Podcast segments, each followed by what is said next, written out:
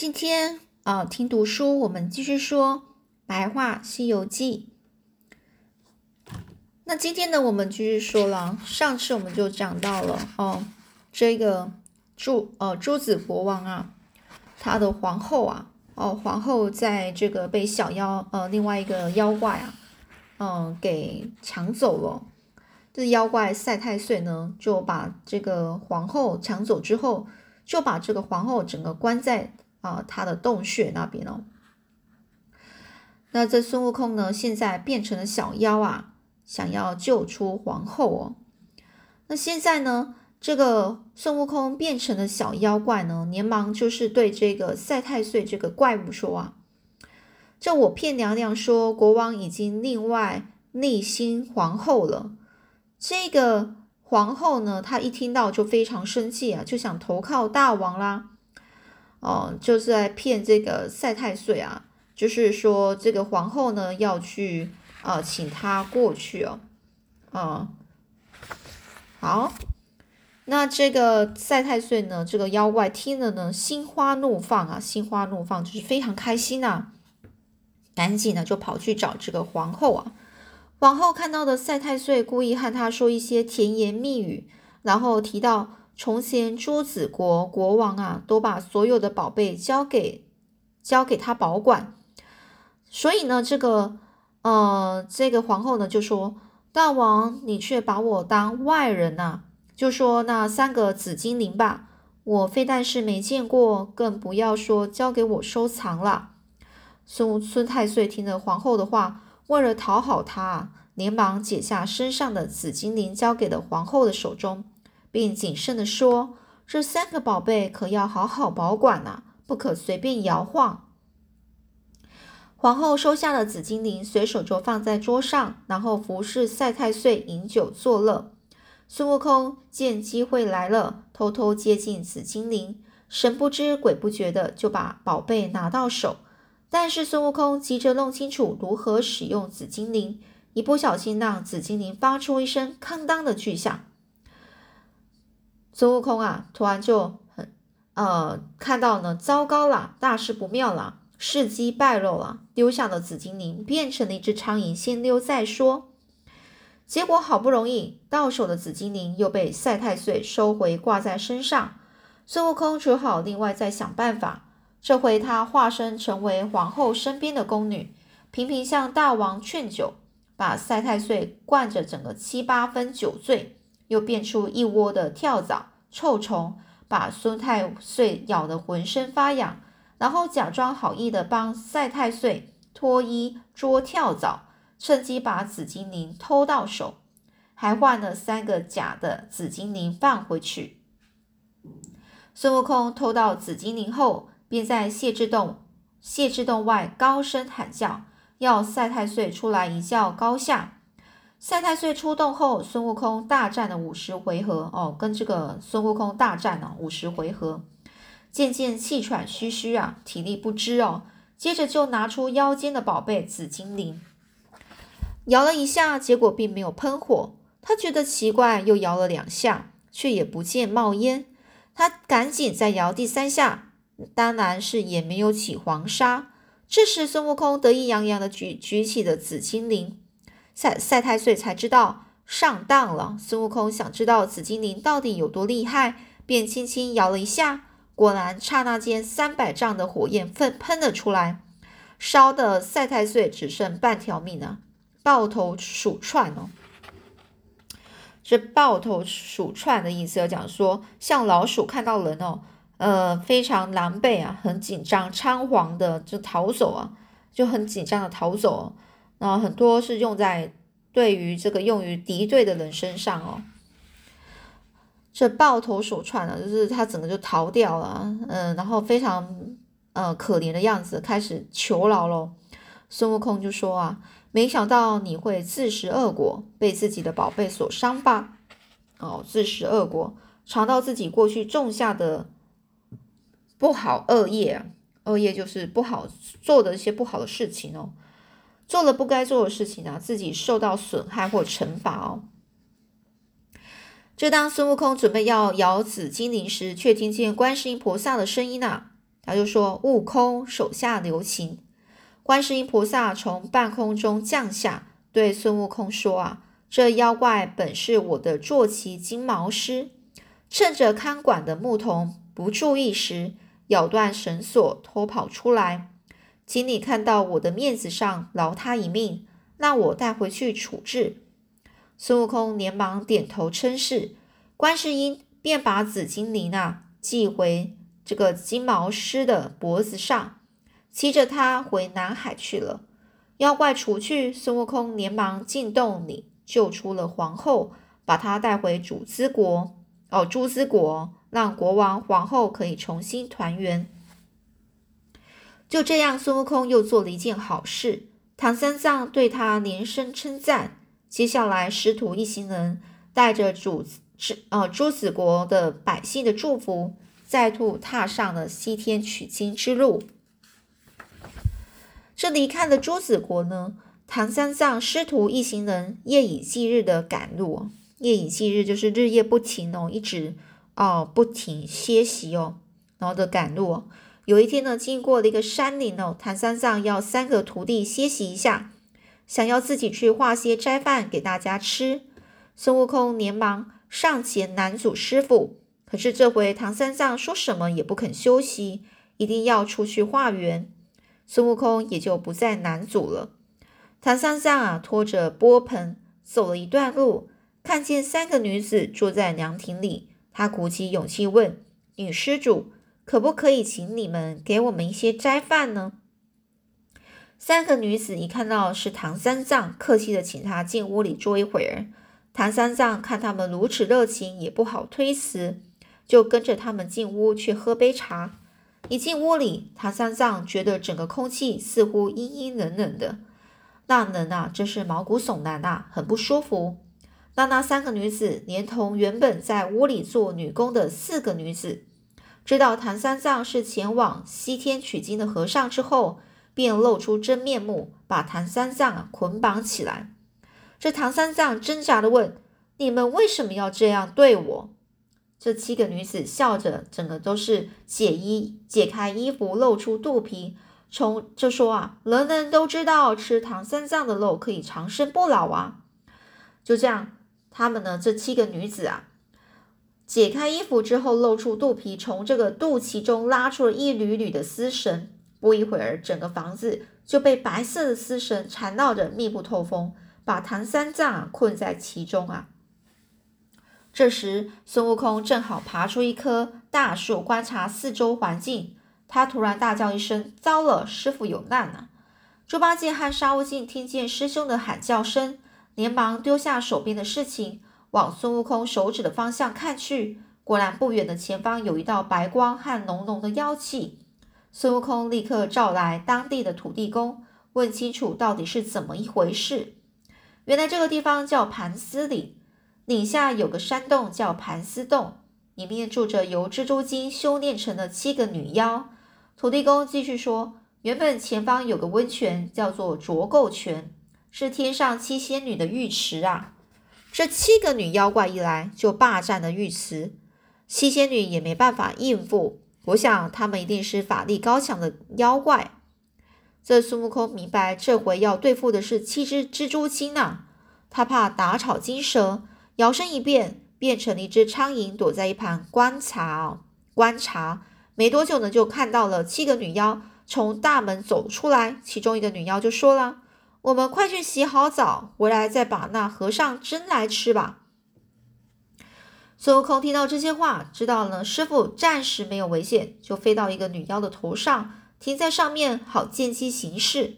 那些女妖果然是走到了这个浊垢泉，一个个宽衣解带。跳进温泉中，享受泡澡的乐趣啊！哦，这宽衣解带意思来讲说，就脱去衣服的意思哦。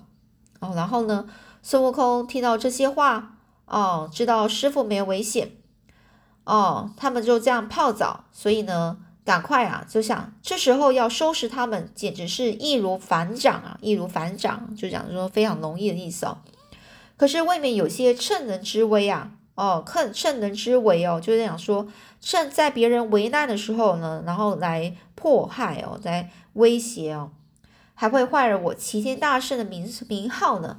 算了，还是先困住他们。这当务之急呀，是先救出师傅啊。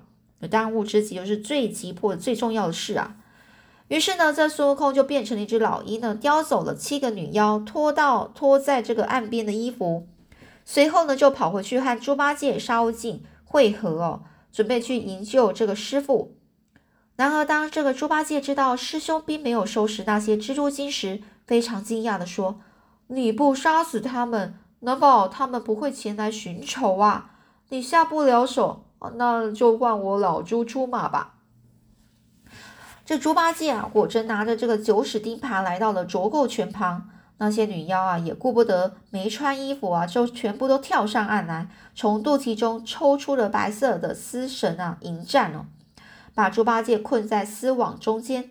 这个八戒一着急啊，竟然就昏死了过去。这个女妖怪看到猪八戒昏倒在地，就想说啊，真没用啊，这样就吓晕了，就回到了盘丝洞，各自把衣服穿上，然后开口就就喊：“孩子们，快集合啊！”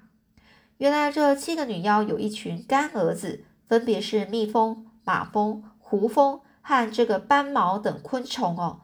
这些虫精啊，都曾被女妖的丝网抓住，为了保命，才成为他们的干儿子。李妖呢，吩咐他们说：“如果唐三藏的徒弟过来要人，你们就先挡一挡。我们要去黄花观师兄家呢，去讨救兵了。”说完了，他们就急急忙忙的离开了。而在丝网中吓昏的猪八戒好不容易醒过来，赶紧回去找这个孙悟空。孙悟空看他一脸挫败啊，手足无措的模样，就知道他失败了，便急忙动身啊，哦，前往盘丝洞去营救师傅。他们刚走到的洞口，就看到一群虫精啊挡在前面。孙悟空心想，真是一群自不量力的家伙，就凭那小小的身躯，也想挡住我老孙的去路。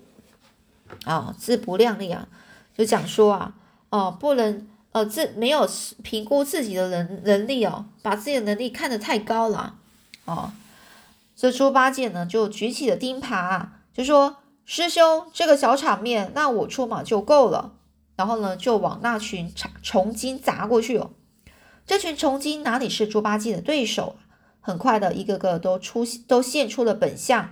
反而跳上猪八戒和沙悟净的身上，一阵猛咬，把两个人咬得哇哇大叫。孙悟空看到这种情况，连忙拔下了一根汗毛毫毛哦，就变出一只老鹰、麻鹰、白鹰和鱼鹰哦，鹦鹉的鹰哦，哦那种老鹰的鹰哦。不一会儿呢，就把这个两人身上的虫子吃得干干净净。这消灭了守门的虫精呢，孙悟空等等人啊，就赶紧跑进盘丝洞里去寻找师傅。结果看到唐三藏被吊在半空中啊，猪八戒和沙悟净急忙就把这个师傅解救下来。孙悟空则四处寻找七个女妖的下落，却一个人影也没有。可是猪八戒实在不甘心呐，就找了一些干树枝、树叶，把整个盘丝洞烧了一干二净。这沙悟净啊，有一些不相信，就说：“没想到这回如此容易就赶跑了猪蜘蛛精呐。”这猪八戒，猪八戒说：“就说，哼，还不是因为我们的名号太响亮了，七个女妖不敢和我们作对，就溜之大吉了。”那唐三藏心有余悸的就就说啊，心有余悸就是刚刚很很形容啊，就是刚刚很危险啊，然后现在还在想，心里还在想这些事，就觉得很害怕。他就说：“好了好了，你们也不要太得意了，凡事啊还是小心点。我们趁早上路吧。”就后来呢，唐三藏一行人呢，趁着天色还早，继续他们的取经之路。这话说呢，盘丝洞的七只蜘蛛精啊，吩咐一群虫精看守唐三藏后，匆匆的来到了黄花观，向他们的师兄讨救兵。不巧，他们的师兄正在炼丹药。女妖只好耐心的在一旁等待，谁知一等就是好几天。这天早上，伺候师兄的小道童进来泡茶，女妖向他询问师兄的消息，随口问是不是有客人来访呢？小道童回答：有四个要去西天取经的和尚路过，进来讨杯水喝。这女妖一听啊，知道盘丝洞已经失守了，就赶紧叫道童请师兄过来，说他们有十万火急的事要告诉他。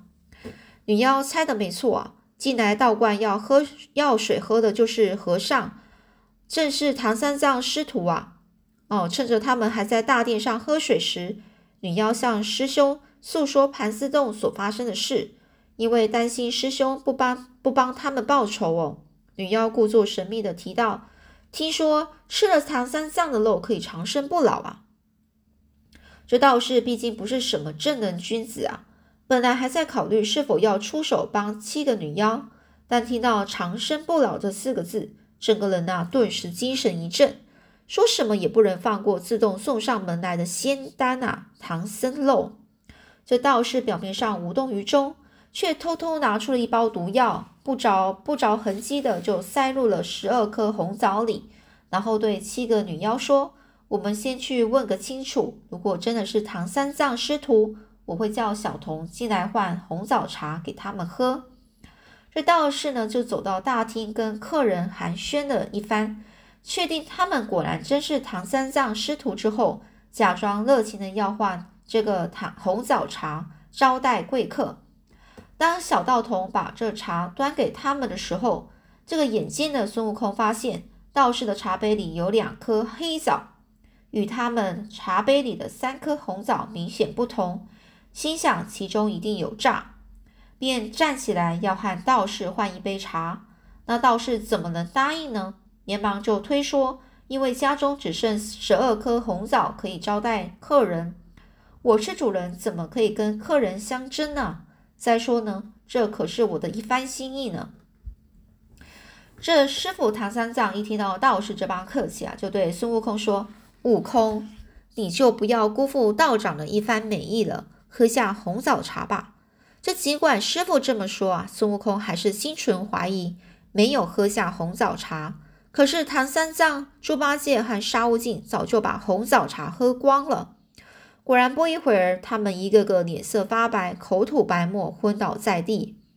这时，七个女妖出现了，孙悟空这才明白，道士和女妖是一丘之貉。哦，一丘之貉就是一伙的。哦，就是他们啊，就是彼此相同，没有差别啊。后来就来讲这同样低劣的和恶的坏人哦。这赶紧拿出了金箍棒来对付他们。女妖一起露出肚脐，将一根根的丝线拉出来，瞬间就把孙悟空网得密不透风啊！